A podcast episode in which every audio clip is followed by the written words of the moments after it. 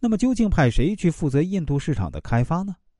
领导者从分散于世界各地的分厂中寻觅人才，最后选了两位：佛尼斯和斯帕西。佛尼斯目前负责公司位于巴西工厂的技术部门，他最大的特点是技术过硬，专业实力强。另一位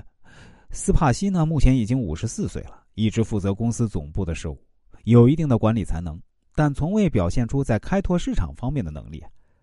最后经过对比，他们选择了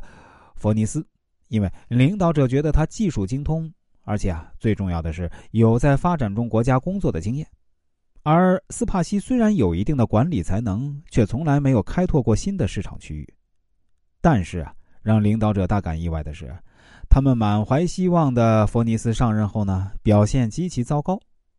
他虽然在巴西待过几年，但对印度的情况却毫不了解，而且，印度和巴西市场本身有很大区别。他无法处理承包商的要求，很难申请到许可证，无法解决与工会之间存在的分歧，甚至找不到自己需要的技术人才。最后，虽然由于工程延期，工厂的开工远远超出了预定的期限，但最终还是投产了。可投产后啊，产品销路问题又接踵而至，这让公司在印度的投资陷入了被动局面。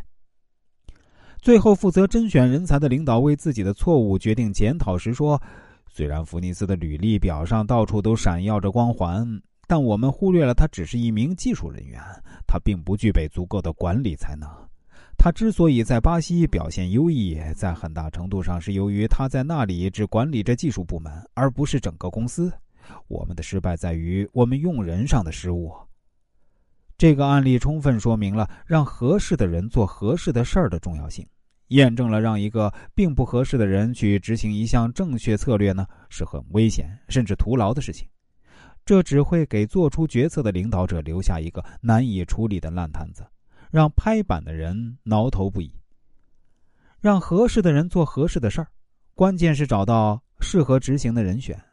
这个人选具备与执行某项任务相匹配的能力。也就是要知人善任，人尽其才，这就要求身为领导者的你，要熟悉了解自己的下属，从性情到工作能力都要悉数掌握，从而知道下属适合做什么，能做好什么，这才能保证让合适的人做合适的事儿。了解下属可以从三个方面进行：一是通过绩效考核。从中可以了解下属的业务能力以及别人对他的评价，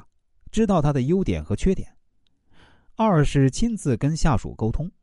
坚持通过各种渠道跟下属交流沟通。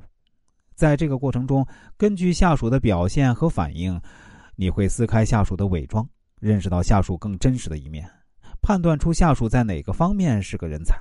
最适合干什么。三是多观察。看下属平常工作中面对各项事务表现出的工作状态，了解他们的兴趣点，辨识他们对哪些工作兴致很高，哪些让他们感到无趣。这比分析研究员工的绩效数字更重要。